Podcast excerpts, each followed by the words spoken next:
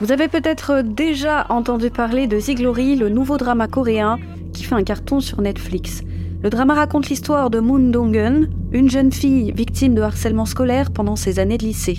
Dans le drama, Dong-eun est harcelé avec plusieurs de ses camarades par un groupe d'étudiants extrêmement riches dirigé par une jeune fille du nom de Park Hyun-jin. Et ce ne sont pas de simples moqueries que subissent les élèves, mais de véritables agressions physiques.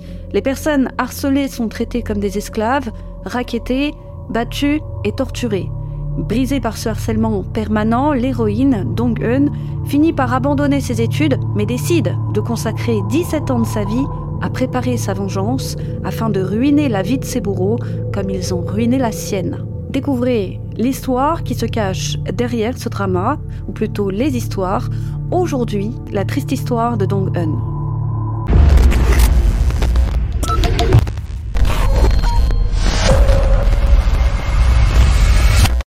Ce drama a eu un tel succès en Corée du Sud, c'est parce que le harcèlement scolaire y fait des ravages. Et régulièrement, des affaires de harcèlement scolaire, particulièrement choquantes, il faut le dire, font la une des journaux du pays. Même les stars de K-pop ne sont pas épargnées par ce problème. De nombreuses idoles, soupçonnées d'avoir été des harceleurs durant leur scolarité, telles que Jin, membre des J-Idol, ou Garam, membre de Seraphim, sont obligés de quitter leur groupe sous la pression du public. Et il est vrai que dans la K-pop, une simple accusation, même non fondée, de harcèlement scolaire peut ruiner une carrière. Les gens en ont marre. Et aujourd'hui, on sait que le harcèlement scolaire peut avoir des conséquences dramatiques sur les vies des victimes. Et c'est une chose dont la population sud-coréenne a bien conscience et elle ne tolère plus ça. Et une scène particulièrement choquante du drama est devenue virale, celle du fer à boucler. Dans cette scène, Dong-eun est maintenu au sol dans le gymnase de son lycée par deux camarades de classe pendant que Yeon-ji la brûle avec un fer à boucler. Dong-eun subira cette torture à plusieurs reprises et gardera des traces à vie sur son corps. Et pour des raisons légales, les scénaristes de Ziglory affirment que la série n'est pas inspirée de faits réels. Cependant, l'histoire de Ziglory présente des similitudes frappantes avec l'affaire de l'écolière de la ville de Cheongju dans le nord de la province de Cheongcheon, en Corée du Sud. Si le drama se déroule en 2004, l'affaire dont je vais vous parler a eu lieu en 2006. C'est l'histoire d'une collégienne qui a été torturée et harcelée par trois de ses camarades de classe pendant 20 jours. Et cette collégienne s'appelle Young. Le cauchemar de Young commence le 2 mai 2006. À la fin de sa journée de cours, alors qu'elle s'apprête à rentrer chez elle, elle est arrêtée par trois de ses camarades de classe, trois jeunes filles, qui lui posent des questions. Et comme elle n'est pas proche de ses filles et qu'elle est un peu timide, elle refuse de leur répondre. Et ça met en colère ces trois jeunes filles qui se mettent alors à la frapper. À partir de ce moment, les trois jeunes filles commencent à raqueter Young. Elles lui demandent de leur ramener l'équivalent de 10 euros par jour et si elle ne leur ramène pas cet argent, elle est frappée. Au début, elle la frappe avec un livre, puis la violence monte crescendo. Elles se mettent à lui donner des coups de pied, des coups de poing, ce qui lui laisse bien évidemment des bleus partout sur le corps. Ensuite, elles vont griffer sa poitrine avec une épingle à nourrice et ensuite la frapper avec une batte de baseball. Finalement, comble de l'horreur, ses bourreaux finissent par brûler son corps avec un fer à boucler.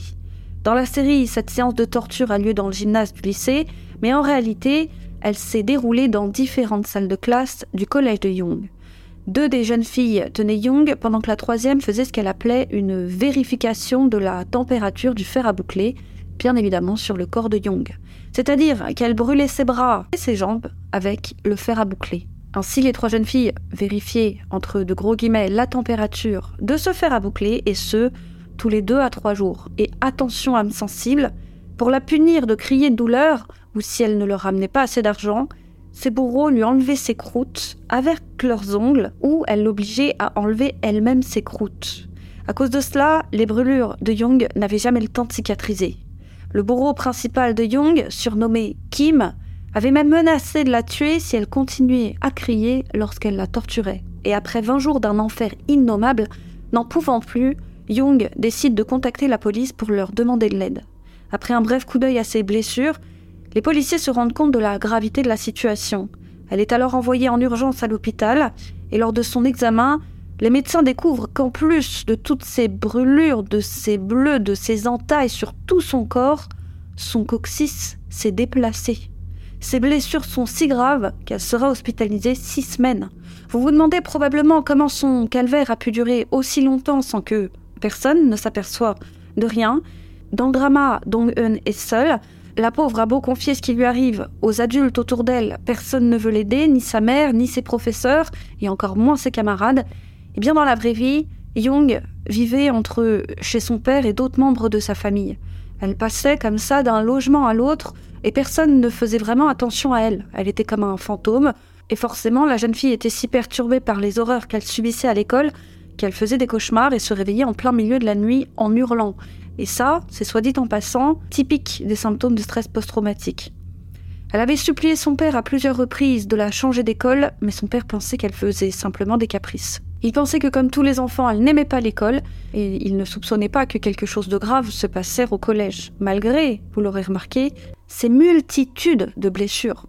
Il explique qu'encore aujourd'hui, il s'en veut de ne pas avoir changé sa fille d'école.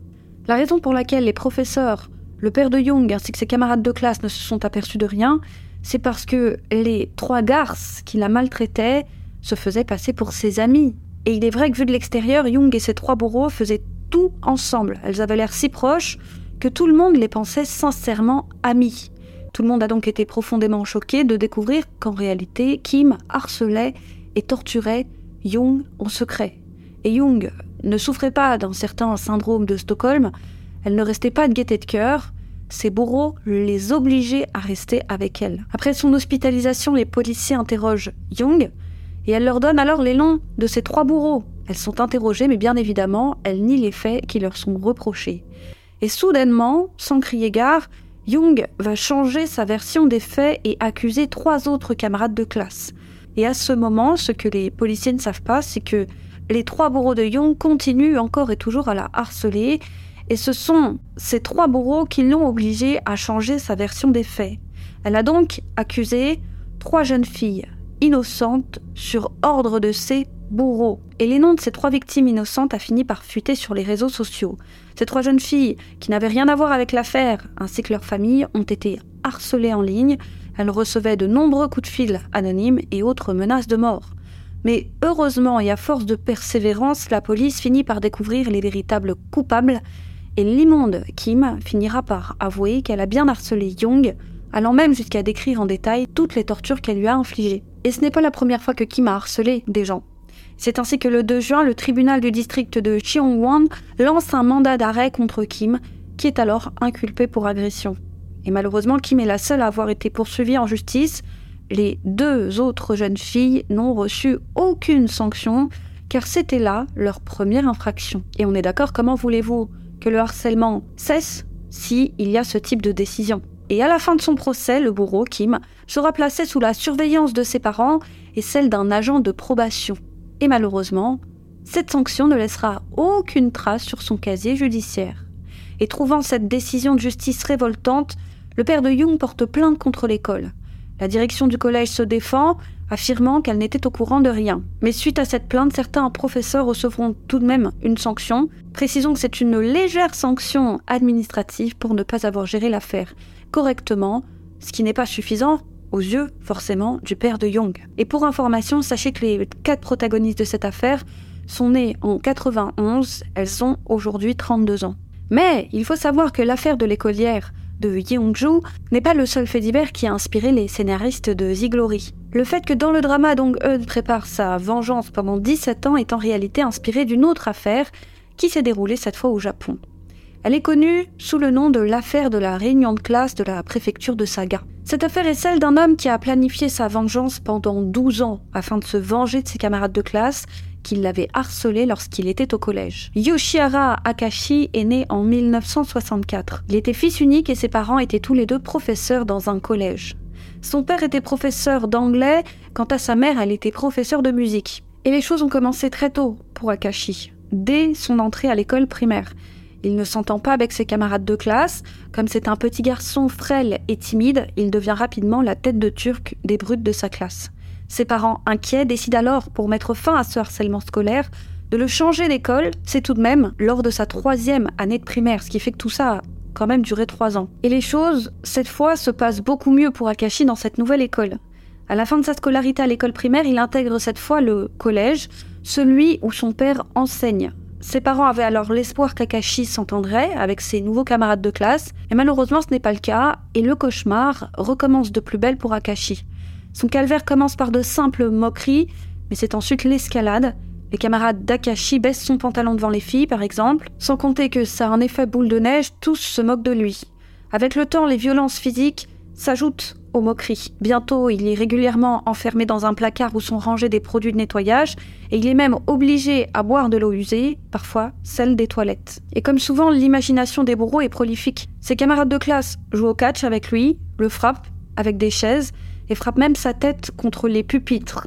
Les blessures d'Akashi sont suffisamment graves pour qu'il soit hospitalisé en urgence. Il aura de nombreux points de suture. L'adolescent tente tout ce qu'il peut pour faire cesser ce harcèlement, Malheureusement, qu'il tienne tête à ses bourreaux ou qu'il se laisse faire, il n'est jamais gagnant et le harcèlement ne cesse de continuer. N'en pouvant plus, Akashi tente d'obtenir l'aide des adultes autour de lui. Il raconte à ses professeurs ce qui lui arrive et ses professeurs ferment les yeux. Ils lui disent qu'il doit régler ses problèmes seul, comme un homme, et qu'il doit se défendre lui-même. Et ne trouvant aucun soutien auprès de ses professeurs, il se tourne vers ses parents, et ses parents vont se ranger du côté des bourreaux. Ils lui disent qu'il a dû faire quelque chose de mal pour que ses camarades le traitent ainsi. C'est probablement mérité selon eux. Pire, le père d'Akashi, qui pour rappel est professeur dans l'école où son fils est scolarisé, fait en sorte d'étouffer les plaintes de son fils pour ne pas avoir de problème avec ses supérieurs. Et ça rend l'adolescent furieux. Il ne comprend pas pourquoi son père préfère protéger son poste plutôt que son fils. Et malheureusement, rien n'est fait pour protéger Akashi. Chaque jour, il s'en va pétrifier à l'école il a l'impression d'aller à l'échafaud. Il est dans une grande détresse psychologique et le harcèlement va continuer jusqu'à la fin de sa scolarité au collège. Puis vient la délivrance, il intègre un lycée agricole où il va étudier la chimie, lycée où les choses se passent mieux pour lui. À l'âge de 18 ans, il se met à tenir un journal intime, encore un point commun entre la fiction et la réalité, puisque dans la série Ziglory, Dong Eun tient également un journal intime où elle y écrit sa volonté de se venger de ses bourreaux. Et donc alors qu'il est au lycée, Akashi écrit dans son journal intime, je cite, J'espère croiser le chemin des idiots qui m'ont tourmenté, c'est mon plus grand rêve dans la vie, et c'est ma seule raison de vivre. Je rêve de me venger d'eux un jour, c'est la seule chose à laquelle je pense, et je me demande comment je devrais les tuer. Après avoir été diplômé du lycée, il intègre une université et continue d'étudier la chimie. Et en 1984, alors qu'il n'a que 20 ans, son père décède d'une cirrhose dû à une hépatite B. Comme Akashi est atteint de la même maladie, il est persuadé qu'il n'atteindra pas les 30 ans et sombre encore un peu plus dans la dépression. Et il est vrai que la dose de médicaments qu'il prend chaque jour pour se soigner devient chaque jour un peu moins efficace. Il est donc obligé d'augmenter cette dose un peu plus à chaque fois, et pour lui, il devient alors urgent de se venger au plus vite de ses anciens camarades de classe, avant qu'il ne meure. Il n'a que ça en tête. Et à la fin de ses études, il choisit d'aller travailler pour trois entreprises de produits chimiques. Sa mère est alors fière de lui, mais en réalité, si Akashi a choisi d'étudier la chimie, ce n'est pas par hasard. Le sujet ne l'intéresse guère, mais c'était là la première étape de son plan pour se venger de ses camarades. Il voulait ainsi obtenir les connaissances nécessaires pour confectionner une bombe artisanale. Et grâce à ses postes dans ces entreprises de produits chimiques, il a pu obtenir des permis lui permettant d'acheter les produits chimiques nécessaires à la fameuse fabrication de cette bombe, produit que le grand public ne peut pas acheter. Et grâce au journal Takashi, on découvrira qu'il a passé sa vingtaine à tester les différents matériaux et produits chimiques pour créer une bombe artisanale. Encore une fois, c'est assez similaire au drama où la pauvre Dong Eun, après avoir quitté le lycée, passe le reste de sa vie à planifier sa vengeance en choisissant son emploi, un emploi spécifique qui lui fait rencontrer les bonnes personnes et gagner suffisamment d'argent pour mener à bien son plan. Et c'est à l'âge de 27 ans qu'Akashi se sent enfin prêt pour mettre sa vengeance à exécution. Il écrit dans son journal J'ai fini l'expérience, c'est le moment. Jusqu'à présent, pour moi, il a été douloureux de vivre, et tout ça va enfin s'arrêter. Tous ceux qui m'ont traité comme un cafard vont enfin avoir ce qu'ils méritent. Mais un problème demeure pour Akashi. Comment réunir tous ses anciens camarades de classe en un seul et même endroit pour mener à bien sa vengeance? Il trouve la solution, organiser une réunion de classe. Ainsi, il réussit à obtenir les adresses et numéros de téléphone de ses anciens camarades de classe, sans oublier les professeurs dont il souhaitait se venger. Et en août 1990, il envoie à tous des questionnaires par courrier dans lesquels il leur demande quand ils seraient disponibles et à quel endroit afin que tous puissent se retrouver. Et quand certains de ses camarades de classe ne répondent pas à Kashi, eh bien, il n'abandonne pas pour autant. Il leur renvoie le questionnaire, mais cette fois par courrier recommandé, ou bien il leur passe des coups de fil. Dans les lettres à ses camarades, il fait semblant d'être heureux à l'idée de revoir tout le monde et d'être excité par l'organisation de cette réunion. Ses lettres sont si pleines de bonnes intentions et de bons sentiments que bientôt, son enthousiasme est contagieux et tous ses camarades et professeurs, à savoir 40 anciens élèves et 5 professeurs, acceptent l'invitation. Ainsi tout le monde se met d'accord pour se revoir le 2 janvier 1991 dans la ville de Saga. Le mois précédent, en décembre 1990, il a déjà tous les matériaux et produits chimiques nécessaires à la confection d'une bombe. Il démissionne de ses travaux quelques jours avant la réunion afin de pouvoir tout préparer. Il se met alors à tout organiser, il choisit lui-même le lieu, une auberge traditionnelle japonaise située dans sa ville natale, donc Saga. Il choisit cet endroit car il pourra, contrairement à d'autres, y amener sa propre nourriture et ses propres boissons. Et s'il réussit à financer tout ça, c'est grâce à une somme d'argent qu'il avait reçue suite à un accident de moto. Et il ne choisit pas les boissons au hasard. Il choisit une bière d'Europe de l'Est, au goût très fort, afin de pouvoir y glisser de l'arsenic bien évidemment dans le but que ses convives ne s'aperçoivent de rien.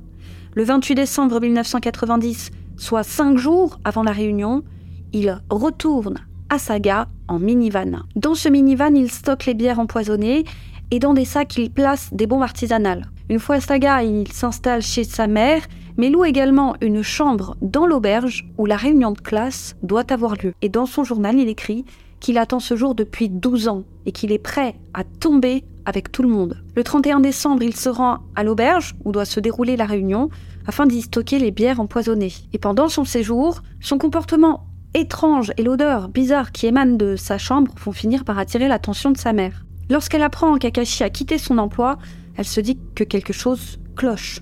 Elle monte alors dans la chambre de son fils alors qu'il n'est pas là et elle fouille son sac. C'est à ce moment qu'elle va tomber sur le journal intime de son fils, découvrant ainsi son macabre plan.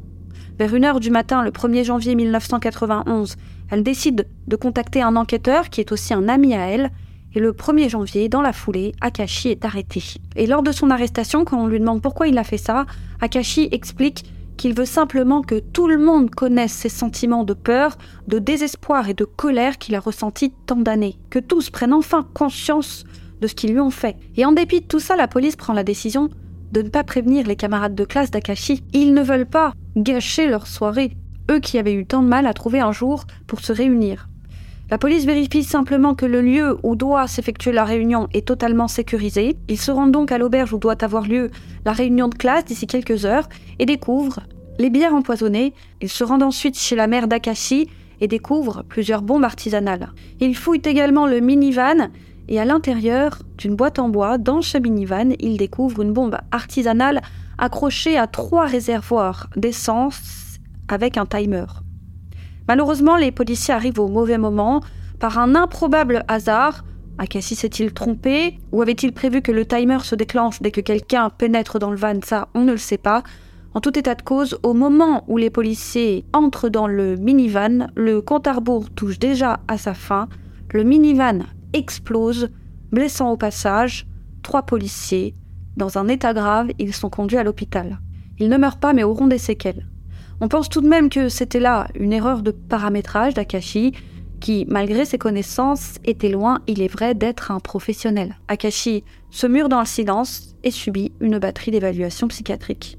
Et quelques heures plus tard, vers 17h, le 2 janvier 91, les 40 anciens élèves et les 5 professeurs arrive à l'auberge japonaise, comme convenu, et dans l'insouciance la plus totale. Et forcément, il ne manque qu'une personne, Akashi. Ses anciens camarades de classe pensent alors qu'il a probablement eu un empêchement professionnel.